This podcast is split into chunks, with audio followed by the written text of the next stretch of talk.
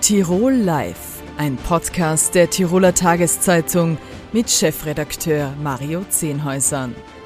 Grüß Gott, meine Damen und Herren, hier ist wieder Tirol Live, das Talkformat der Tiroler Tageszeitung.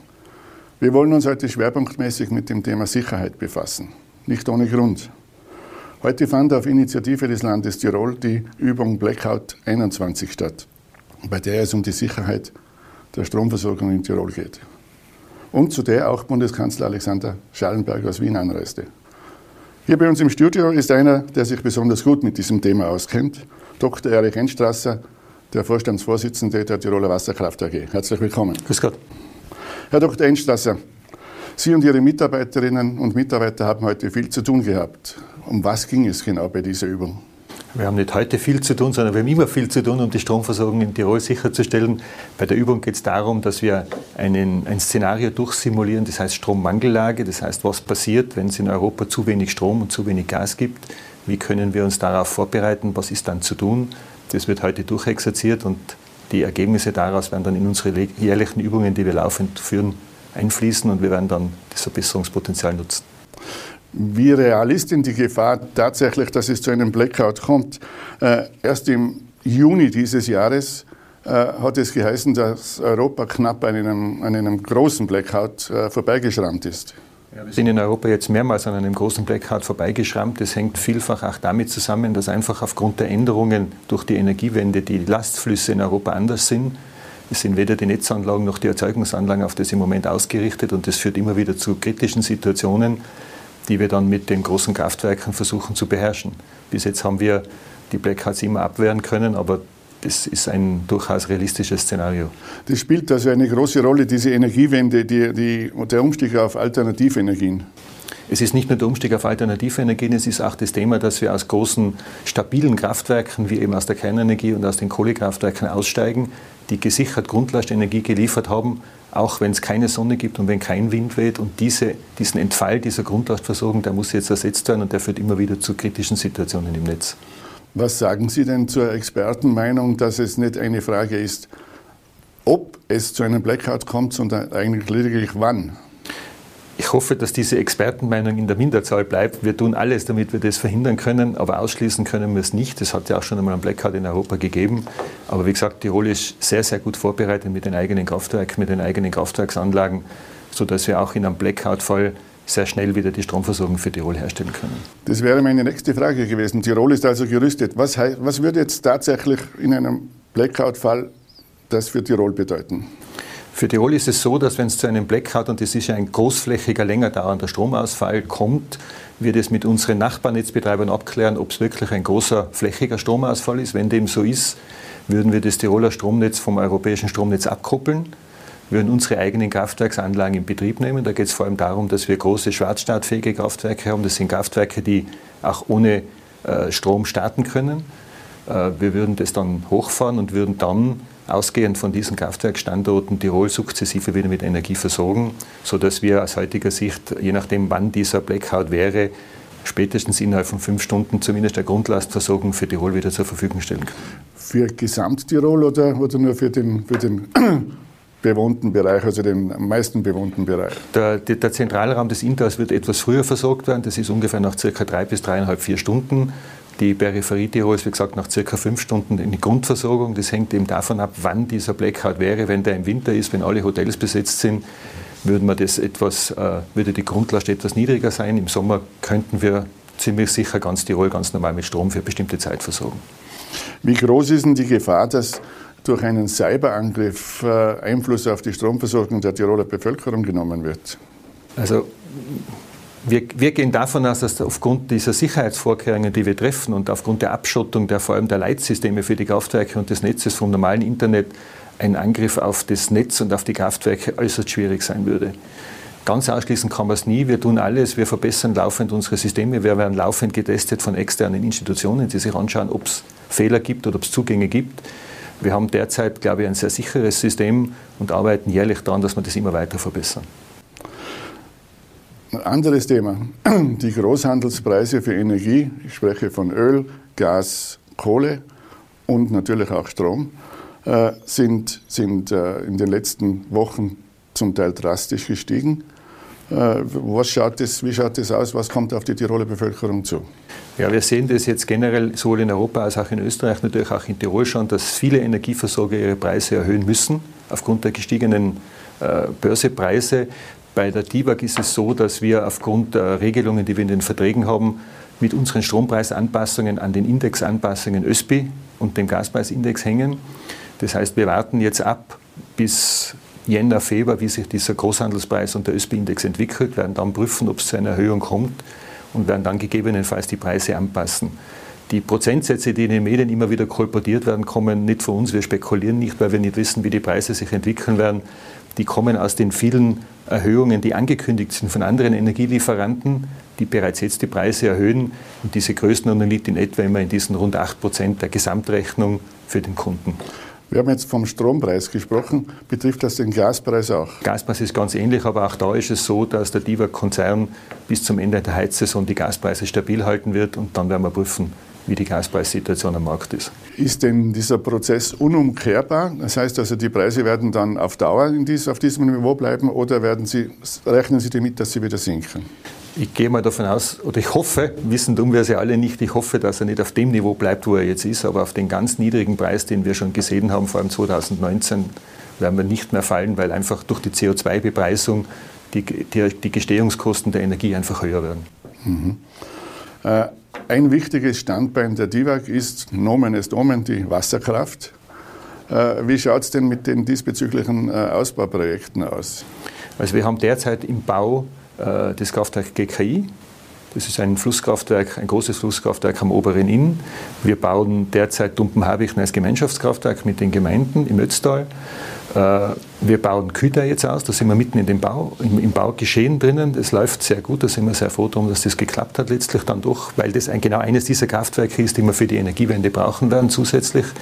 Und wir sind derzeit mit anderen Verfahren im UVB äh, Verfahren oder mit anderen Kraftwerken im UVB-Verfahren, unter anderem auch das Kraftwerk im Timing. Da schauen wir mal, wie die UVB-Verfahren laufen. Wir sind optimistisch, dass es zu positiven Genehmigungen kommen wird, weil einfach die Energiewende ohne die Wasserkraftwerke nicht machbar sein wird, aus unserer Sicht. Das wäre meine letzte Frage, Herr Dr. Einstrasser. Energiewende, wie schaut es bei der DIVAG aus äh, mit, mit alternativen Energieformen? Die verfolgen wir und bauen wir auch aus. Ich sage immer, es ist kein Entweder-Oder, Wasserkraft oder Photovoltaik, es ist ein Und. Nur darf man nie vergessen, dass die, die, der Großteil der Energieerzeugung nicht aus der Photovoltaik kommen kann und auch in Zukunft nicht kommen wird. Aber es ist eine sehr sinnvolle Ergänzung zur bestehenden Erzeugung und die Chancen, die wir dort haben, sollten wir nutzen, um unsere Erzeugung einfach noch CO2-neutraler zu machen, als sie jetzt ist. Herr Dr. Enstrasser, vielen Dank für den Besuch bei uns im Studio. Gerne, hat mich sehr gefreut.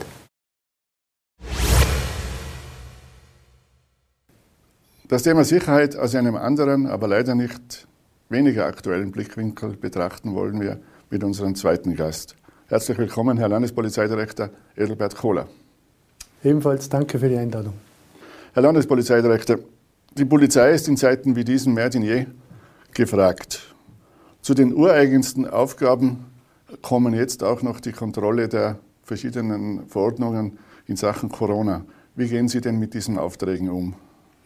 Ja, das hat uns von allem Anfang an begleitet. Ähm, wir mussten erleben, dass äh, plötzlich völlig neue Aufgaben auf uns zugekommen sind, in einer für uns total ungewohnten Materie.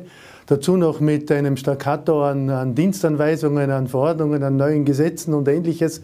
Und auch wir mussten lernen, damit umzugehen und tatsächlich hat uns das äh, eine Masse an Aufgaben gebracht. Aber wir bewältigen das jetzt, wir müssen das bewältigen, weil eben diese Regelungen Bestandteil der Rechtsordnung sind. Aktuell geht es um die Kontrolle der 2G-Regelung. Äh, wie genau geht diese Kontrolle vonstatten? Ja, die geht äh, genauso vonstatten wie die Kontrolle der 3G-Regelung. Eigentlich ist es noch einfacher für uns, weil wir mit unserem App ganz klar äh, kontrollieren können, ob dieser QR-Code ausweist, ob die betreffende Person geimpft oder genesen ist. Wir kontrollieren die Lichtbildausweise dazu, ob diese Person mit diesem Impfnachweis übereinstimmt. Und so ist es uns möglich herauszufiltern, wer jetzt tatsächlich geimpft oder ungeimpft ist. Wir sind unterwegs sowohl äh, uniformiert, also mit den normalen Streifen, um überall Stichproben zu nehmen, aber wir haben auch zivile Kolleginnen und Kollegen unterwegs, die beispielsweise in der Gastronomie beobachten, ob Kellner und Kellnerinnen diese Nachweise auch gewissenhaft kontrollieren. Wir tauchen möglicherweise im Schwimmbad auf, wir tauchen bei Squashhallen auf, wir sind bei Veranstaltungen, Eishockeyspiele, Fußballspiele, ähnliches.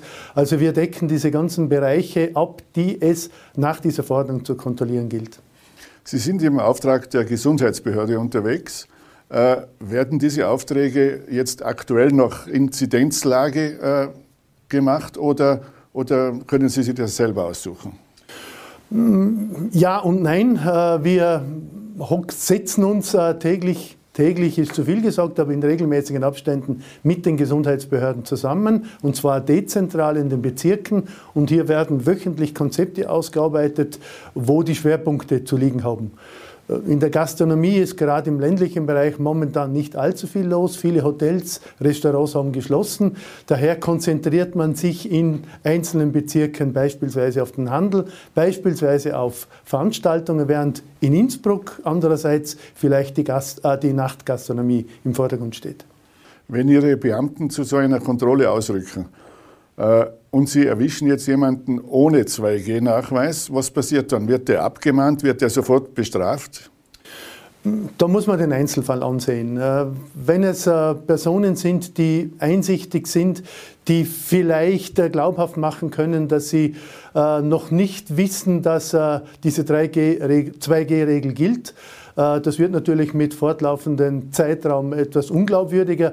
Dann äh, kann es eine Abmahnung geben. Aber wir versuchen jetzt schon etwas die Schraube anzudrehen und äh, konkret mit Organmandaten, aber auch mit Anzeigen vorzugehen.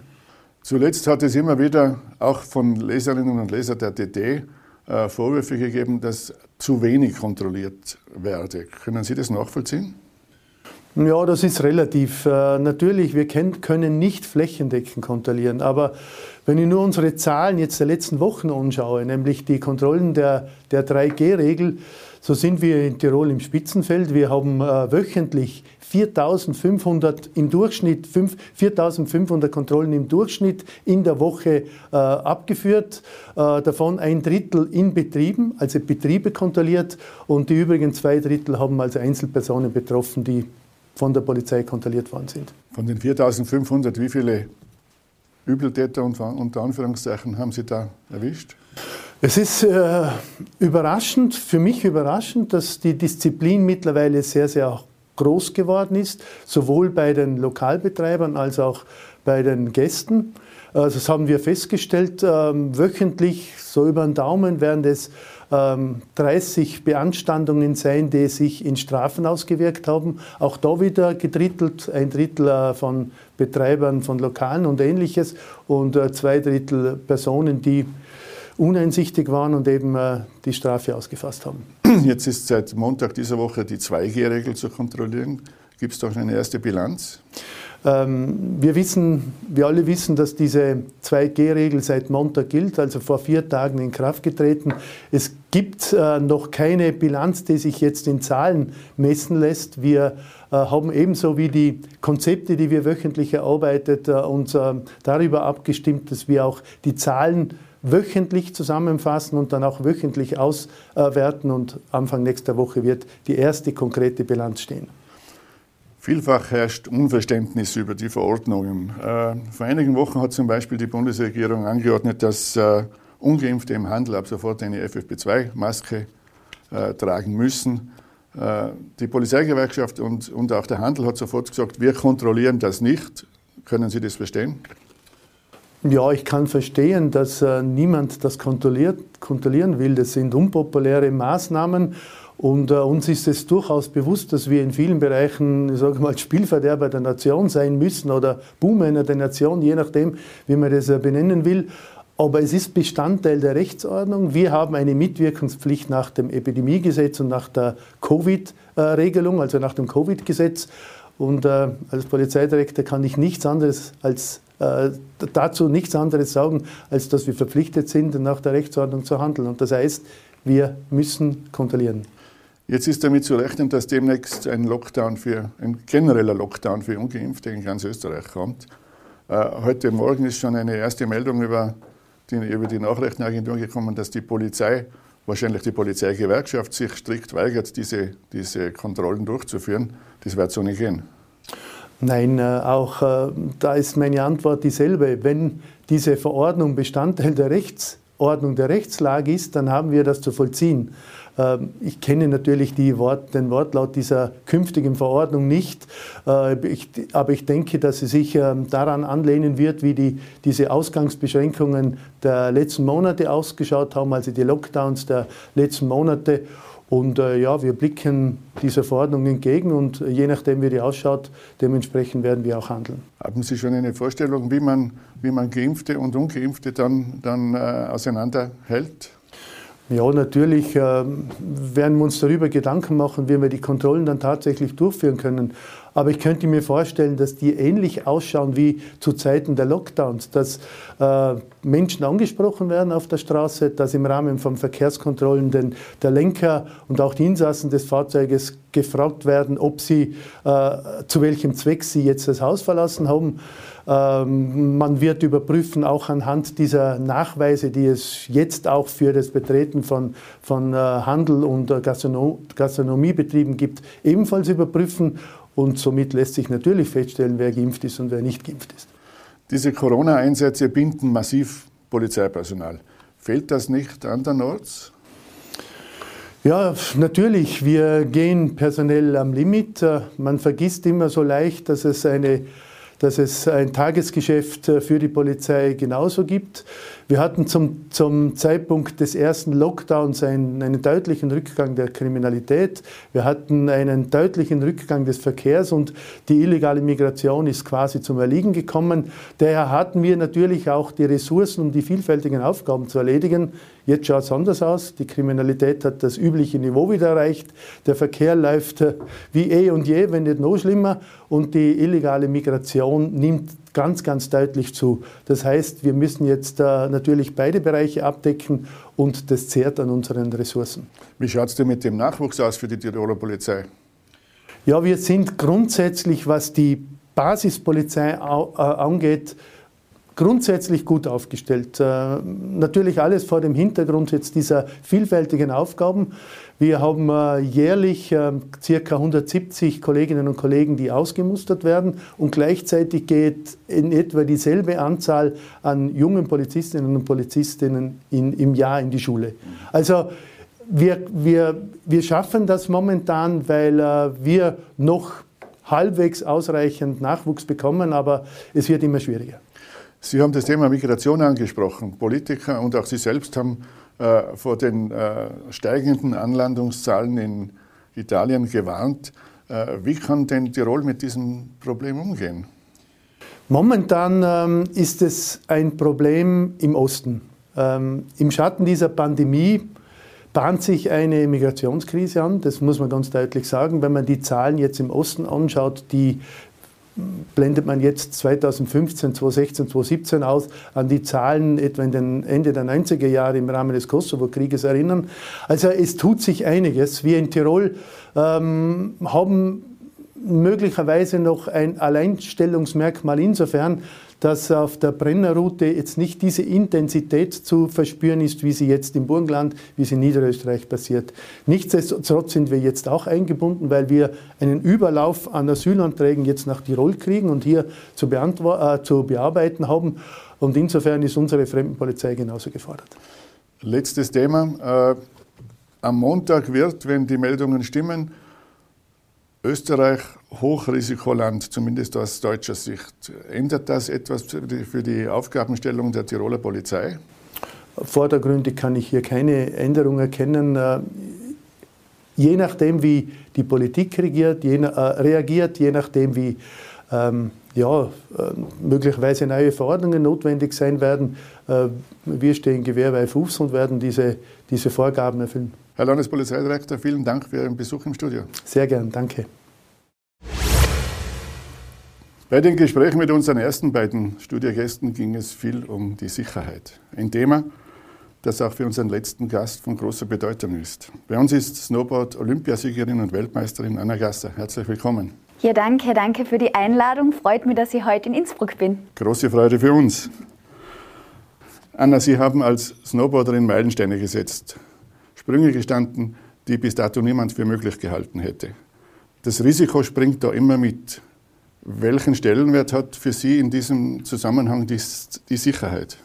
Ähm, naja, Snow Snowboarden, besonders Freestyle-Snowboarden, ist schon ein sehr gefährlicher Sport, das muss man auch zugeben.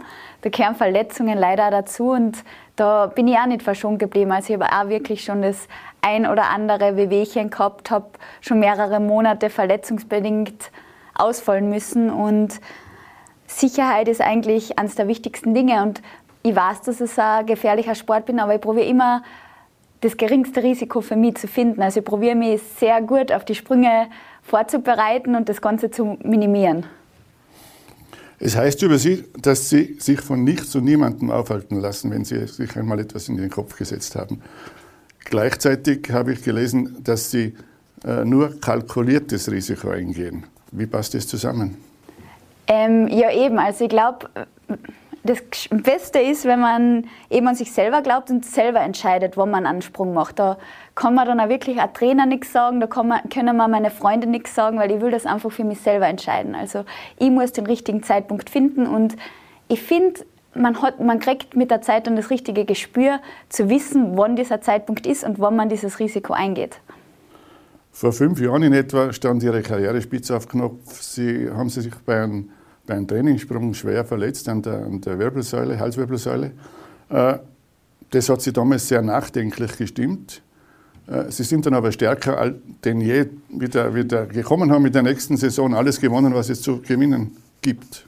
Ja, es ist eine komische Kombo. Ich glaube, manchmal sind so Pausen gar nicht so schlecht, weil man denkt so viel darüber nach. Besonders die Verletzung, die war mental so schwer für mich einfach weil es halt die erste Verletzung war, wo ich mir gedacht habe, wie viel ist mir Snowboarden wert, wenn da ein Restrisiko bleibt bei diesen Sprüngen. Ich weiß, ich kann am Kopf landen und ich war da schon verletzt und da habe ich und auch meine Familie, wir haben uns dann einfach gefragt, okay, wie viel ist es jetzt wert? Ich wollte unbedingt weitermachen und habe in den Monaten so viel verarbeiten können und so viel nachgedacht, auch über neue Sprünge, über wie das Training angeht, dass dann, wie ich zurückgekommen bin, noch hungriger war und auf einmal alles geklappt hat. Sie haben die mentale Komponente angesprochen. Profisportlerinnen wie Sie müssen nicht nur die Technik beherrschen, sondern müssen auch mental in der Lage sein, ans Limit zu gehen. Äh, was persönlich ist für Sie wichtiger? Boah, es geht wirklich Hand in Hand. Also mental sowie auch körperlich. Es muss einfach alles zusammenpassen. Also auch nur wenn man ein kleines Wehwehchen hat, dann funktioniert es im Kopf nicht mehr gleich und das habe ich ja gelernt. Also manchmal ist es echt wichtig, eine Pause machen, alles ausheilen zu lassen, weil nur dann kann man mental stark sein. Also wenn man weiß, okay, ein bisschen tut gerade das Sprunggelenk weh und man will nicht gleich landen, dann funktioniert es im Kopf dann auch nicht mehr und ich glaube, das muss alles im Einklang sein und alles perfekt abgestimmt sein und dann funktionieren auch die schweren Sprünge und es geht gut in die Wettkämpfe. Sie sind dreifache X-Games-Gewinnerin, Olympiasiegerin, Weltmeisterin, zweimal Sportlerin des Jahres in Österreich. Zuletzt hat sie ein, ein, ein Magazin als Queen of Snow betitelt. Äh, was bedeuten Titel für Sie? Boah. Also es ist natürlich, glaube ich, so ein, ein schöner Pluspunkt, aber eigentlich geht es mir trotzdem um Snowboarden und für mich ist fast die Progression wichtiger wie die ganzen Titel. Ich habe ja wirklich ohne viel Erwartungen angefangen damals. Also ich wollte an die Weltspitze kommen, habe aber nie gedacht, dass mein Weg daher führt, dass ich bei Interviews bin, dass ich diese ganzen Titel gewinne. Olympia, mein Sport war gar nicht olympisch, wie ich angefangen habe. Und mir kommt vor, dadurch, dass das alles ein Bonus ist, kann ich das Ganze noch mehr genießen. Was war denn Ihrer Meinung nach Ihr schönster Titel? Was hat Sie am meisten gefreut? Ja, wahrscheinlich, also nicht wahrscheinlich, ganz sicher eigentlich der Olympiasieg. Einfach weil ich da so viel Druck gehabt habe. Ich bin mit so vielen Erwartungen auch hingefahren, weil ich die Saison davor alles gewonnen habe und dass, diese, dass es dann aufgegangen ist, auch wirklich an diesem einen Tag bei diesen zwei Sprüngen, das ist ja wirklich, also es muss halt am, am Tag X dann alles zusammenpassen und ich habe es dann echt geschafft, meine zwei besten Sprünge zu zeigen und ja, da ist mir so eine Last von den Schultern gefallen und ich glaube, an das werde ich, werd ich mich mein ganzes Leben erinnern. Wenn man so viel gewonnen hat wie Sie, äh, gibt es dann überhaupt noch Ziele, die man unbedingt noch erreichen will? Ja, eben, da es mir nicht nur um die Titel geht, sondern um Snowboarden, da, da gibt es immer wieder neue Ziele. Also sei es eben Filmproduktionen oder neue Sprünge zu stehen. Und natürlich, die Titel kommen dazu und die nächsten Olympischen Spiele, die heuer anstehen, die sind natürlich auch noch ein großes Ziel von mir. zu den Filmproduktionen kommen wir gleich. Zuvor möchte ich noch eine andere Frage stellen. Wenn Sie Ihre bisherige Karriere betrachten, welche Ihrer, Ihrer Charaktereigenschaften war da besonders hilfreich und welche weniger?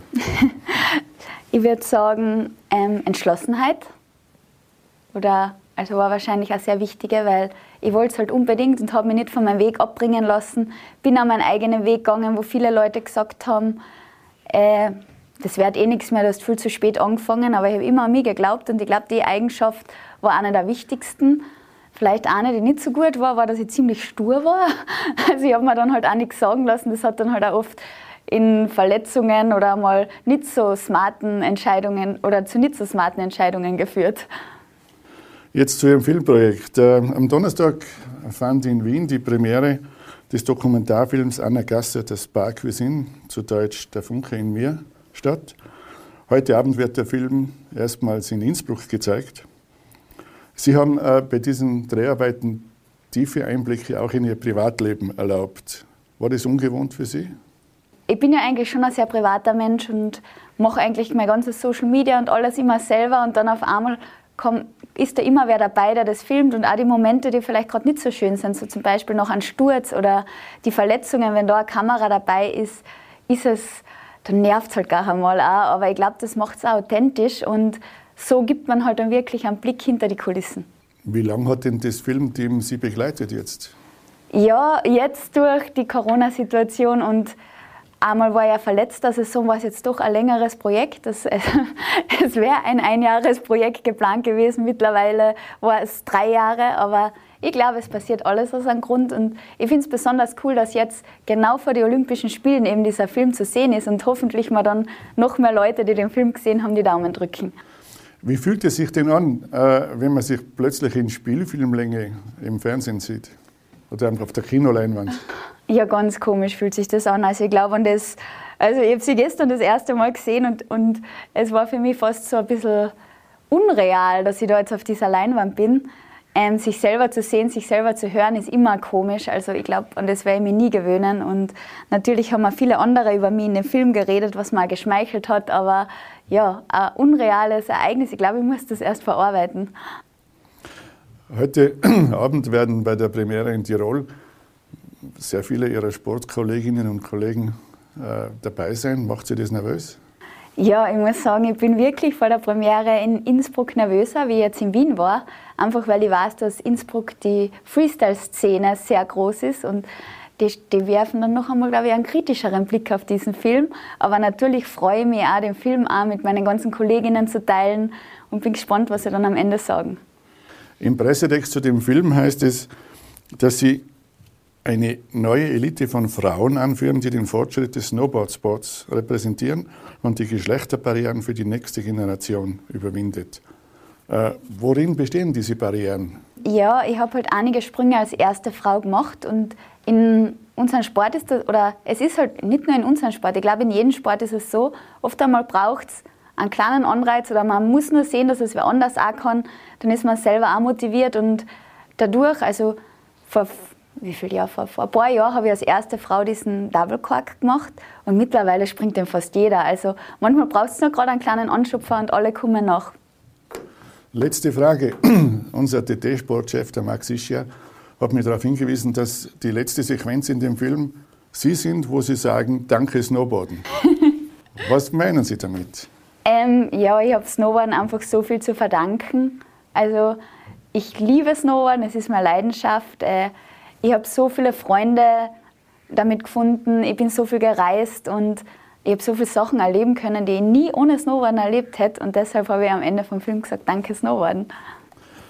Frau Gassi, ich wünsche Ihnen weiterhin sehr, sehr viel Erfolg, speziell bei den Olympischen Winterspielen 2022 in Peking. Danke vielmals für den Besuch im Studio. Ja, danke Ihnen. Meine Damen und Herren, das war Tirol Live für heute. Ich verabschiede mich. Die Inhalte dieser Sendung können Sie wie immer morgen auf dt.com und in der Printausgabe der Tiroler Tageszeitung nachlesen bzw. im DT-Podcast nachhören. Vielen Dank und auf Wiedersehen. Tirol Live, ein Podcast der Tiroler Tageszeitung. Das Video dazu sehen Sie auf tt.com.